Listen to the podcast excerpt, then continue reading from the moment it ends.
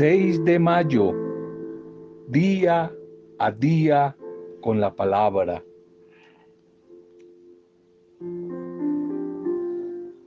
Un matrimonio, una relación de pareja, puede hacerse en el cielo, pero el mantenimiento hay que dárselo día a día aquí en la tierra.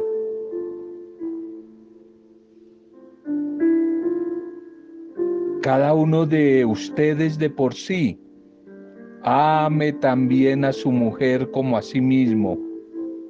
Y la mujer reverencie, honre a su marido. Efesios 5:33.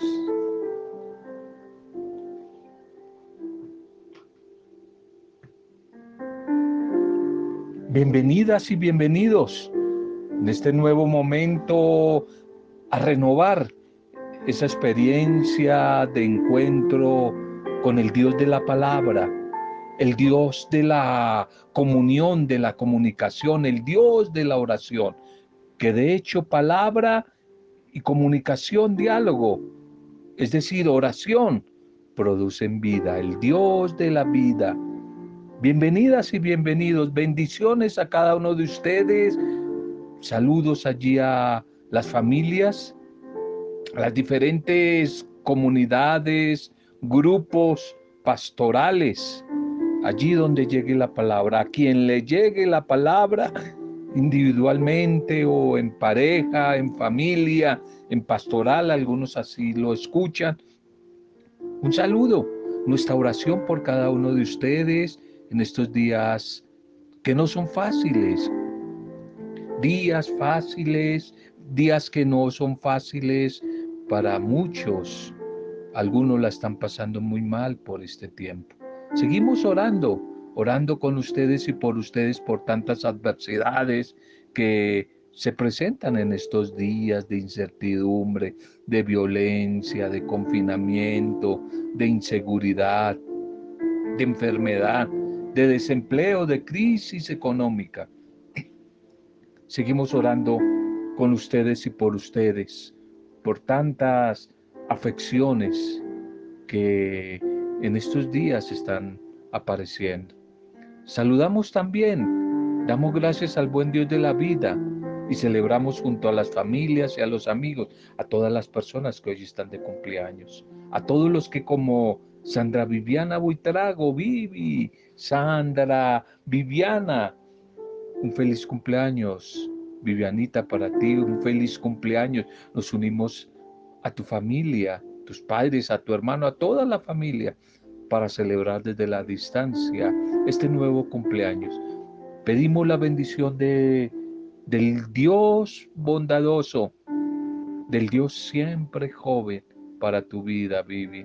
Pedimos bendiciones para ti, que este nuevo cumpleaños te sorprenda con agradables experiencias, buenas noticias. Un feliz cumpleaños y en ti a todos los que hoy están celebrando algún tipo de aniversario o están de cumpleaños o, o celebrando algún motivo, los que reconocen que la vida es hermosa, le encuentran valor, la agradecen, la disfrutan, la comparten y por eso la celebran vez tuyo, Santa Viviana, oramos por todos los que hoy están de cumpleaños. Muy bien.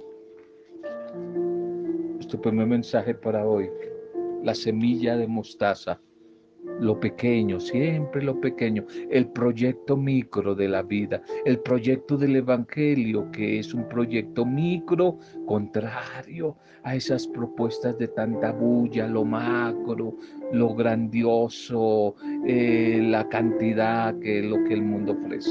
La semilla de mostaza, Mateo capítulo 13, verso 31. El reino de los cielos es semejante al grano de mostaza que un hombre tomó y sembró en su campo.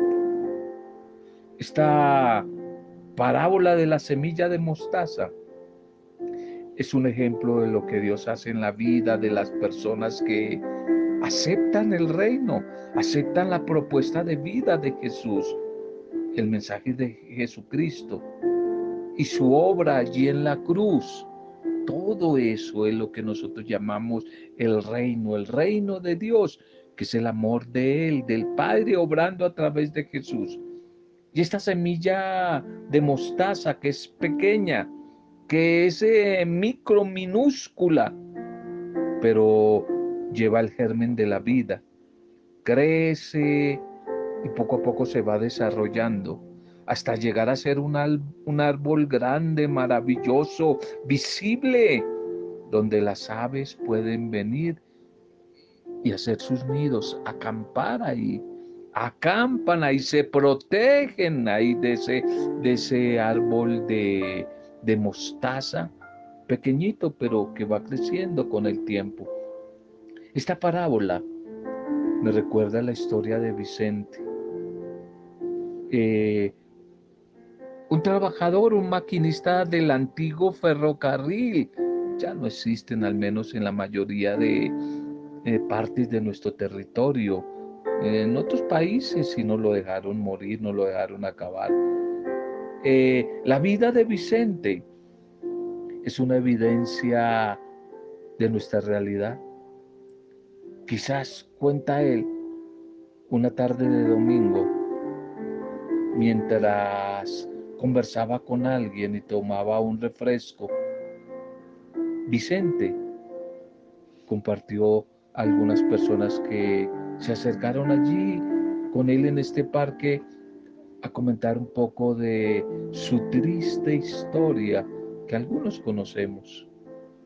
Su hijo murió con 26 años en un accidente también de trenes, donde él precisamente trabajaba su mujer falleció hace cinco o seis años de cáncer y él ha quedado completamente solo, completamente solo. Él de procedencia humilde, campesina. Hace dos años se encontraba triste también en, en un parque, recordando su familia, recordando el tiempo que compartió con su esposa, con su hijo. Y allí quizás hundido en el pozo de los recuerdos, de la soledad, él iba conversando hasta que unas personas, entre ellas algunas jóvenes, se le acercaron y lo invitaron a una actividad que ellas estaban desarrollando ahí en el parque, una actividad de una parroquia, de iglesia. Y lo invitaron a Vicente. Y él, un poco desconfiado, triste, aceptó, aceptó y se reunió con ellos en la actividad que estaban realizando ahí en el parque y se encontró con unos creyentes, mujeres y hombres, que le acogieron fraternalmente, que le recibieron y lo aceptaron con mucho cariño. Y desde su acogida le mostraron el amor del Señor hacia él. Y allí Vicente encontró la vida, la vida que él más adelante va a decir, la vida verdadera, que se ha ido desarrollando en él como la semilla, esa pequeñita de mostaza, le ha convertido en un anciano, ya es un hombre ya anciano, en un hombre alegre a sus 85 años, en un hombre sociable y comunicativo. Es un servidor, ha sido un servidor de una comunidad que ha acompañado un tiempo la mayoría son desplazados. Eh, primero en los Álamos, ahora Vicente es el líder y animador bíblico de la comunidad allí en Subatibabuyes, en medio de pandillas, desplazados, migrantes. Allí el líder, el líder de esta comunidad el que no solamente anima en la parte bíblica, sino lucha y pelea por la dignidad de los derechos humanos de su gente, es Vicente. Este hombre que quizás en alguna oportunidad, casi hace un año, al inicio de estos audios, yo les compartí y se lo presenté. Vicente es un gran personaje, él es músico del Ministerio de Alabanza, él toca el tiple, toca la flauta, toca guitarra, es todo un personaje de una fe, de un positivismo. Allí el buen Dios a través de estos creyentes en ese parque le salió al encuentro de Vicente en medio de su soledad para transformarlo. Y hoy este hombre nuevo, Vicente es un hombre nuevo, que presta ese servicio excelente, presta un servicio excelente a la comunidad. Y todo nació por una pequeña semilla, una pequeña semilla que así lo del Señor. El reino de los cielos está cerca de nosotros y está cerca con Jesucristo el Señor. Bien, la liturgia para este día, volvemos a nuestra lectura continua de los hechos de los apóstoles, de los apóstoles y del Evangelio de Juan. Titulemos el mensaje para este día. Permanezcan en mi amor, va a decir el Señor. Permanezcan en mi amor la primera lectura, Hechos 15, 7 al 21. Hechos 7, perdón, Hechos 15, 7 al 21. Lo mismo ellos que nosotros nos salvamos por la gracia del Señor Jesús.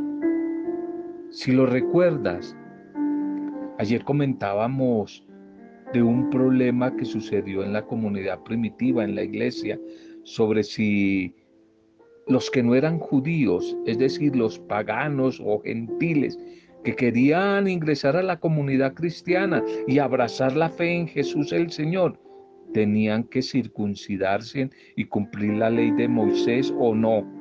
¿Recuerdan que hablamos de eso? Que hubo choque, hubo división, hubo una fuerte discusión allí en la comunidad de Antioquía, de modo que decidieron entonces ir a buscar la cabeza de la iglesia que estaba allí en Jerusalén. Era la comunidad madre, era la comunidad nido allí, Jerusalén. Entonces decidieron irse para allá y, y colocar la situación delante de Pedro, Santiago y Juan, que eran los jerarcas, eran los líderes de esta comunidad.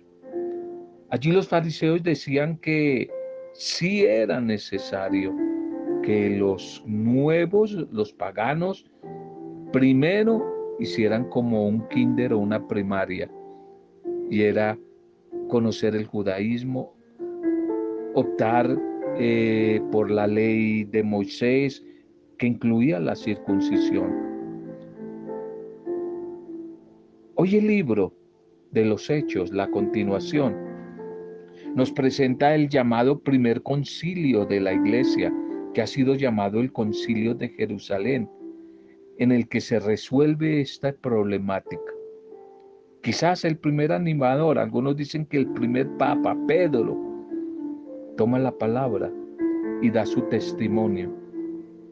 Dios me escogió para que los paganos, los gentiles, es decir, los que no son judíos, oyeran de mi boca el mensaje de Dios y creyeran y Dios de esta manera iba a tocar sus corazones. Reunidos allí en concilio, constatan que el Señor ha llamado a los paganos, a los gentiles, y toman una decisión, toman una sabia decisión. ¿Qué decisión?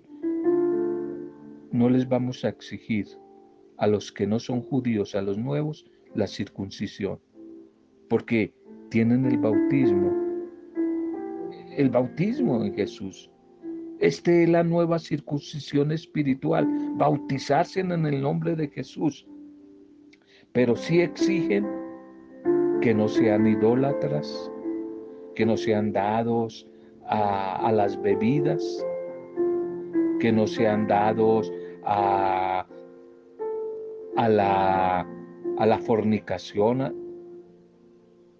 que no lleven una vida desordenada, inmoral, y que no coman sangre de animales estrangulados, es decir, para nosotros la morcillita, la morcilla, que no coman sangre de animales estrangulados, pues para los judíos. Y de ahí viene el pensamiento para los testigos de Jehová y también para los adventistas. La sangre es la vida. Las, la vida está en la sangre y de hecho le pertenece a Dios. Y por eso no se pueden comer ese tipo de, de animales con sangre. No confundamos idolatría con el tema de las imágenes. Las imágenes son necesarias porque Dios hizo al ser humano, al hombre, precisamente a su imagen, una imagen. Imagen es aquel signo que nos va a recordar a Dios y que nos sirve para acercarnos a Dios. Y Cristo precisamente es imagen de Dios invisible. Cristo es la imagen eh, de ese Dios Padre que el Antiguo Testamento no le coloca rostro, no lo tiene porque es invisible. El ídolo al que se refiere la escritura es aquella criatura en la cual ponemos la confianza y le damos el corazón, como el dinero, como el poder, como el placer, como el consumismo. De esta manera, la comunidad allí reunida en, en, plenaria, en concilio, allí en, en Jerusalén, va resolviendo estos conflictos. Y termina el primer, el primer concilio de esta iglesia. Pero quizás llama la atención cómo desde el principio la iglesia se estructura en torno a Pedro. Y se estructura no para que cada comunidad resuelva sus problemas aparte, sino que hay situaciones, hay instancias a las cuales hay que acudir. No por organización, no por simplemente por jerarquía, sino porque la comunidad, la iglesia es una y Jesús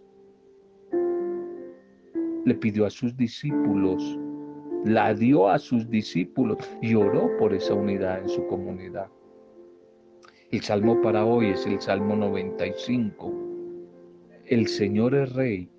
Él afianzó el orbe y no se moverá.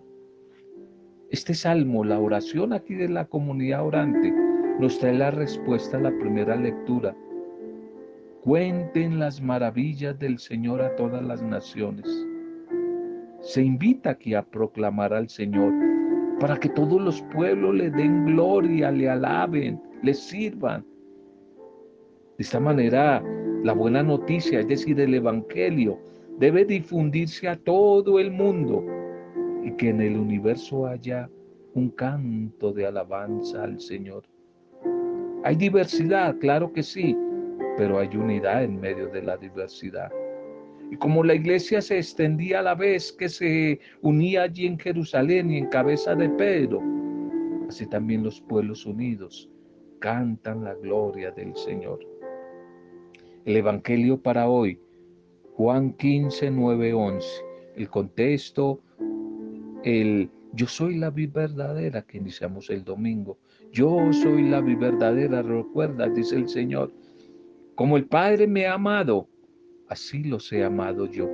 Por eso permanezcan en mi amor, permanezcan en mi amor. Y la invitación del Señor hoy. Es muy corto quizás el mensaje del Evangelio, unos tres versos solamente. Como el Padre me ha amado, así los he amado. Permanezcan ustedes en mi amor. La insistencia es el verbo permanecer domingo pasado veíamos casi siete veces aparece la insistencia de este verbo. Permanecer, permanecer en mi amor, permanecer en el amor de Dios, permanecer en el mandamiento para que haya una alegría constante. Amor, mandamientos y alegría quizás son tres núcleos del mensaje. Amor, mandamiento y alegría. Tres claves importantes del mensaje. El amor entendido como el amor que Dios el Padre me tiene a mí, te tiene a ti y que yo estoy llamado a tener hacia los demás. No es un amor de un momento, es un amor que permanece, permanezcan en mi amor permanente. ¿Y cómo se hace, cómo se calibra este amor de Dios? ¿Será acaso un simple sentimiento? ¿Será una emotividad?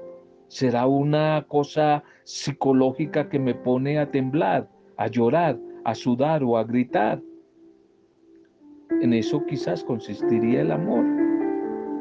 No, el Señor responde.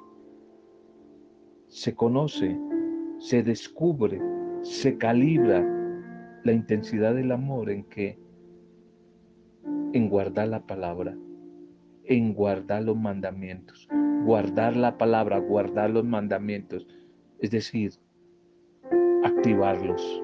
Guardar es practicarlos. Entonces, no es cuestión simplemente de liberaciones, revelaciones raras, extrañas, momentos emotivos de, de, llantos, gente que se cae al piso, temblores de gritos, nada de esto. Es en el guardar los mandamientos y el mandamiento supremo de Jesús, que es el amor a Dios y el amor al prójimo como se ama uno a sí mismo. Y esto va a producir una alegría interna, una paz, fruto de la resurrección del Señor. Miremos cómo nos ama el Señor y si realmente nosotros estamos guardando esos mandamientos. Y de hecho, si estamos en el camino del Señor o tal vez no. Tal vez uno de los frutos más característicos de la Pascua, este tiempo de la Pascua, de la resurrección, debe ser la alegría. Y precisamente la que Cristo Jesús resucitado quiere para los suyos. Una alegría plena, verdadera, no mentirosa, no de un ratico, no de unas horas. Una alegría recia, no superficial ni blanda la misma alegría que llena el corazón de Jesús porque se siente amado por el Padre, cuya voluntad está cumpliendo, aunque no sea nada fácil. Ahora nos quiere comunicar esa misma alegría, Él resucitado a cada uno de nosotros, sus discípulos, sus discípulas. Esta alegría la sentiremos en la medida en que permanezcamos en el amor a Jesús guardando su propuesta, guardando sus mandamientos, siguiendo su estilo de vida, aunque a veces resulte un poco difícil, contracorriente. Es como la alegría de los amigos o de los esposos que muchas veces supone renuncia y sacrificios. O la alegría de una mujer que da a luz y lo hace en medio del dolor. Pero en ese dolor siente un gozo insuperable, porque ha traído una nueva vida al mundo. Tal vez en la comparación que pronto leeremos y que trae el mismo Señor Jesús, explicando que qué tipo de alegría promete a todos sus seguidores, a su iglesia, a su comunidad. Démosle gracias al Señor por su bondad, por su palabra, por su mandamiento. No lo olvides, su mandamiento que es el amor. Su mandamiento que es el amor. Amor, mandamiento y alegría. Claves del mensaje de hoy. Amor, mandamiento y alegría. Pidámosle al Señor Jesús resucitado que perdone nuestras muchas veces donde no hemos valorado su presencia, su oferta, su propuesta de amor. Pidámosle que nos inunde de su santo, poderoso espíritu, su espíritu que es amor, para que podamos también cada uno de nosotros ser instrumentos de amor, ser instrumentos de amor para los demás. Bendícenos, Señor, a esta hora. Llénanos, llénanos de tu espíritu de amor. Queremos permanecer en tu amor, Señor. Queremos permanecer en tu amor. Ayúdanos, ayúdanos con ese tu espíritu de amor, ese tu espíritu de amor. Ayúdanos a seguir optando por tu vida, por tu obra, por tu propuesta, Señor. Gracias por esa bendita palabra que hoy nos das, por esa bendita palabra que hoy nos nutre, que hoy nos alimenta, Señor. Permanezcan en mi amor para que su alegría llegue a la plenitud. Gracias, Señor, por esos elementos que tú nos das día a día para vivir en clave de comunidad. Hoy podemos interiorizar sobre lo que tú esperas de cada uno de nosotros. La unidad, la inclusión de todas las personas a nuestro alrededor, siempre basados en el amor que es el gran mandamiento que tú nos has dejado. El amor, el dominio propio, la templanza y demás actitudes para no ser piedra de tropiezo para los demás, Señor entendiendo que vivir en comunidad consiste desde la diferencia en tratar de buscar estar unidos en torno a ti, como tú y el Padre están unidos en valores que llevan siempre al bienestar de todos y de todas, Señor. Gracias. Revístenos de tu espíritu y de la alegría de la alegría en medio de las dificultades. Que no perdamos la esperanza, Señor. Que no perdamos la esperanza que tiempos mejores, tiempos mejores, Señor, van a llegar a nuestra vida. Tiempos mejores tú quieres compartir con nosotros. Bendito seas, Señor. Hoy queremos recordarte de nuevo en tu amor a todos nuestros hermanos más sufrientes, en estos días que no son fáciles, Señor. Seguimos orando por nuestros hermanos enfermos, Nubia Forero. En ella, Señor, oramos por todos nuestros hermanos que están en clínicas y hospitales, los que están en casa recuperándose, los que van a ser sometidos a una cirugía. Seguimos orando por el personal de la salud, todos los que trabajan en la salud, Señor. Oramos hoy por ellos de nuevo. Seguimos orando por nuestro país, estos días llenos de violencia, de inseguridad. Pedimos que tu espíritu traiga paz a los corazones, que tu espíritu venga en sabiduría sobre nuestros gobernantes, Queremos que a través de ellos llegue un tiempo de equidad, de justicia, especialmente con los más débiles, con los más pobres, con los excluidos. Te entregamos nuestro país, también el mundo, pero especialmente nuestro país en estos días tan difíciles que estamos atravesando en medio de la pandemia. Violencia, inseguridad, desempleo, hambre, tanto dolor, tanto sufrimiento, división en las familias. Hoy oramos por nuestro país. Hoy oramos por nuestros eh, diferentes autoridades políticas, civiles, militares, económicas.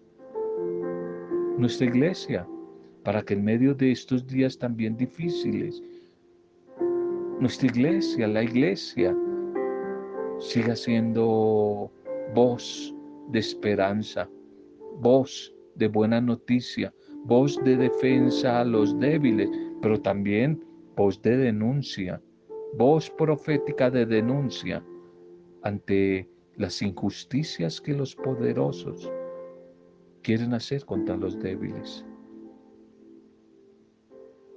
Bendice nuestras diferentes comunidades, nuestros diferentes grupos.